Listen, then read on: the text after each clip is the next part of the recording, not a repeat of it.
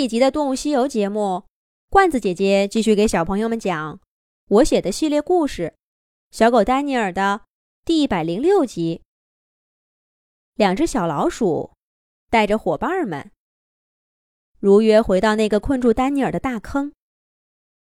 他们只趴在坑边问了一句：“喂，小狗，你再说一遍，你告诉我们的话都是真的。”坑底的丹尼尔在夜色中闪着黄色的大眼睛，点点头，认真的说：“我保证都是真的。”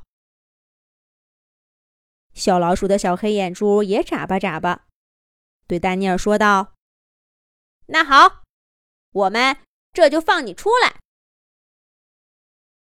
小老鼠说着，冲身后的同伴儿挥挥爪爪。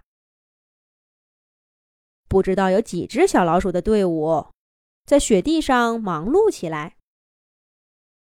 就凭他们，敢这么自信地说放自己出去？丹尼尔只能看到小老鼠们来来回回的出现在洞口，听到上面窸窸窣窣的脚步声。小老鼠们虽然来得多，但做事儿井然有序，配合得当。不一会儿的功夫，一根绳子就从洞口慢悠悠的伸到丹尼尔面前。一只小老鼠探头过来，对丹尼尔说：“喂，小狗，咬住那根绳子！没听错吧？绳子不是只有人类才会用的工具吗？可是不相信吧？人家明明已经把这种工具……”送到你眼前了，这遇到的都是些什么事儿呀？丹尼尔隐隐感到眼前的老鼠不同寻常，不过也没容他多想。小老鼠那边又催促上了：“喂，想什么呢？你不想出来，我们可走了。”说着话，那根绳子。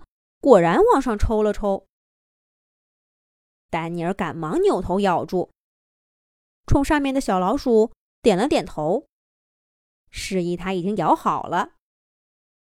然后，丹尼尔的前爪扒住坑壁上被他挖出的硬土，艰难的向上爬。小老鼠们在洞口看着他。丹尼尔每爬上来一点儿，他们就把绳子。往后抽一抽，免得丹尼尔哪下没站稳，又滑到坑里去。有了这些帮手，丹尼尔的爪爪很快就扒到地面上。他前爪用力一按，后腿往上一蹬，噌的一下，终于从那个大雪坑里跳上来了。丹尼尔深深的吸了几口气。又踢了踢酸麻的腿脚，这才看到，在他面前站着十几只小老鼠，有的在解绳子，有的在树底下转圈儿。把他骗进这个大坑的两只小老鼠，站在最前头，正瞪着小眼睛看着他呢。真不知道是该感谢，还是该怪罪他们。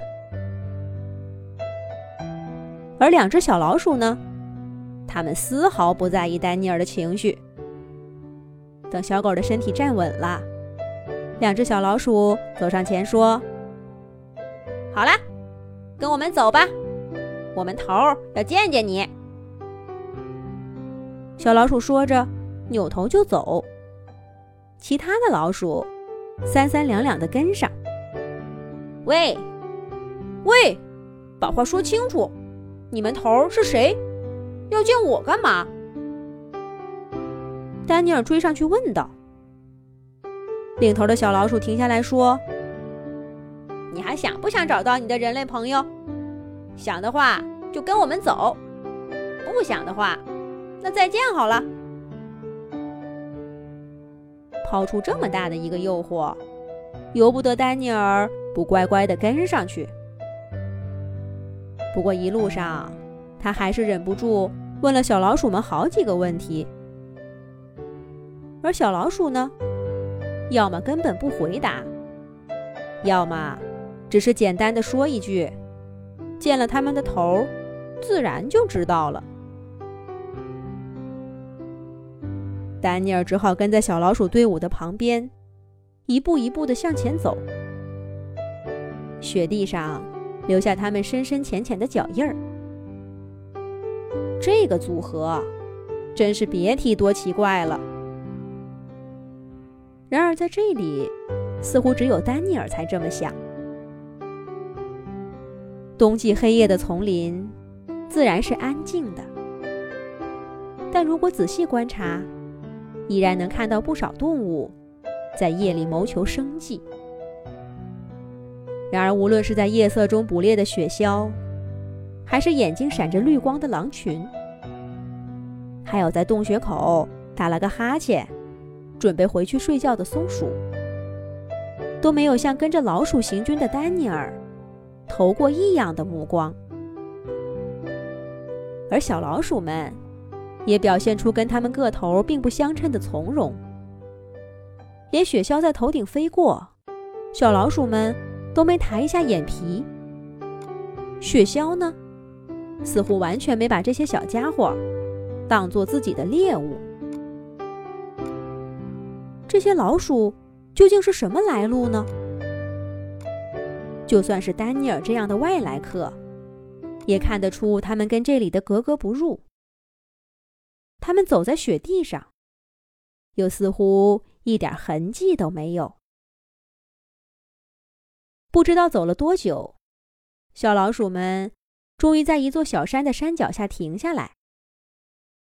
领头的两只小老鼠在地上刨了刨，一个小小的、隐蔽的洞口出现在面前。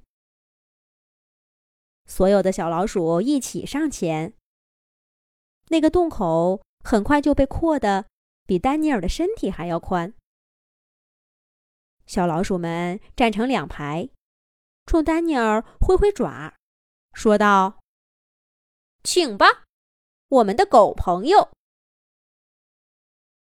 小老鼠们这是要把丹尼尔带到哪儿去呢？下一集讲。